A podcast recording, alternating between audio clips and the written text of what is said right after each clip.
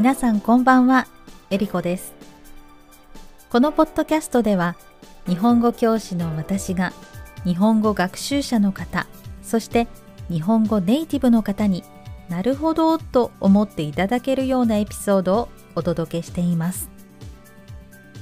先週末に近くの神社で秋祭りがありました。祭りといえば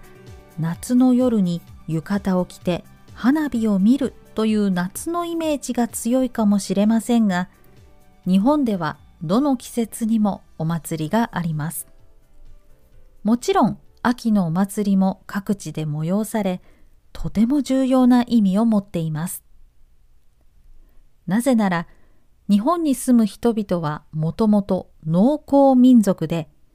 米を中心にした植物を栽培する生活を送っていました。秋にいいお米がたくさんできれば私たちの一年間の生活は豊かになりますから多くの秋祭りでは秋の収穫に感謝する意味があります。そして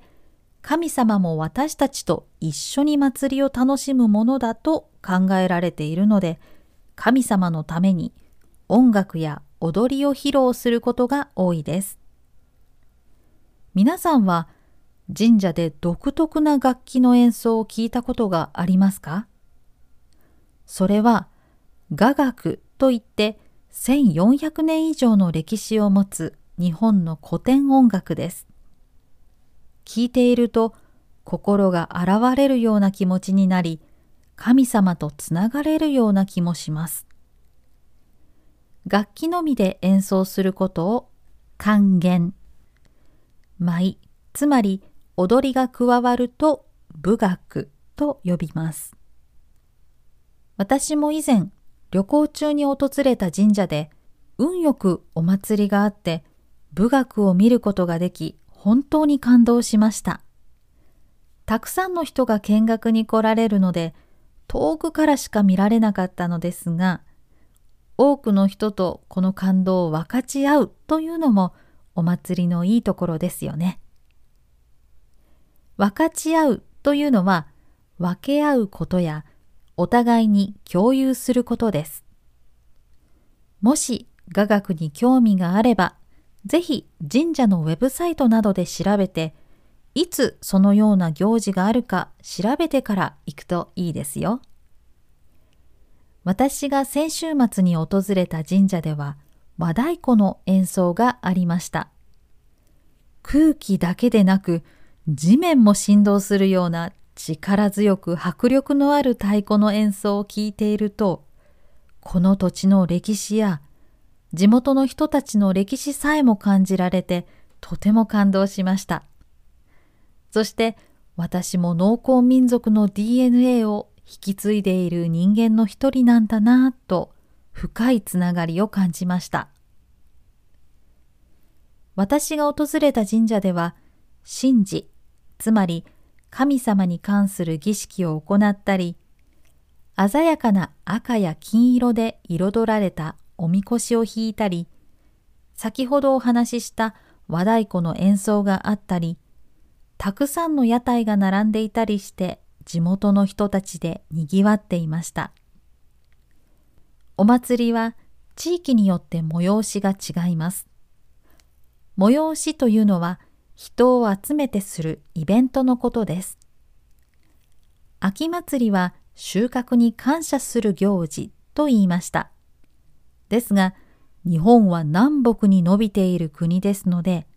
気候や収穫できるものが違います。ですから、秋祭りには地域差があり、その土地独特の行事もあります。例えば、兵庫県姫路市で毎年10月に行われる灘の喧嘩祭りは、おみこしを激しくぶつけ合うことから喧嘩祭りと呼ばれています。神様が乗っているとするおみこしを激しくぶつけ合うなんてちょっとびっくりする行事なんですが、激しければ激しいほど神様が喜んでくださると考えられているそうです。神様も私たちが元気よくワイワイしている方が楽しんでくださるのかもしれませんね。子供からお年寄りまでが集まって心を一つにして地域で行う祭りにはいろいろな意義があると思います。意義というのはその物事の価値や重要性のことです。地域の人々の結びつきを強くして地域文化や伝統を新しい世代に伝えるという意義があると思います。また、交通手段が発達した現代では、地元の人以外にも来てもらえる観光イベントにもなっています。今までは地域の人だけで行っていたお祭りが、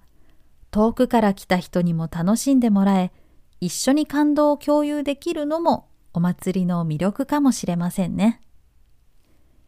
皆さんの町ではこの時期にどんなお祭りや行事がありますか？ぜひ皆さんの町のお祭りや日本で経験したお祭りの話などを聞かせてください。YouTube チャンネルではこのポッドキャストでお話しした内容について皆さんとやりとりするライブ配信エリコカフェオンラインを実施しています。もしよかったら YouTube チャンネルの登録をしてライブ配信に遊びに来てください。インスタグラムでも私の日常やレッスン情報をお届けしていますのでよかったらフォローしてください。ちなみに私が見たおみこしや和太鼓の写真もインスタグラムで見られますよ。YouTube もインスタグラムもエリコ塾 ERIKOJUKU でアカウントを検索できます。それでは今回も最後まで聞いてくださってありがとうございました。次回も聞いてくださると嬉しいです。ではまた。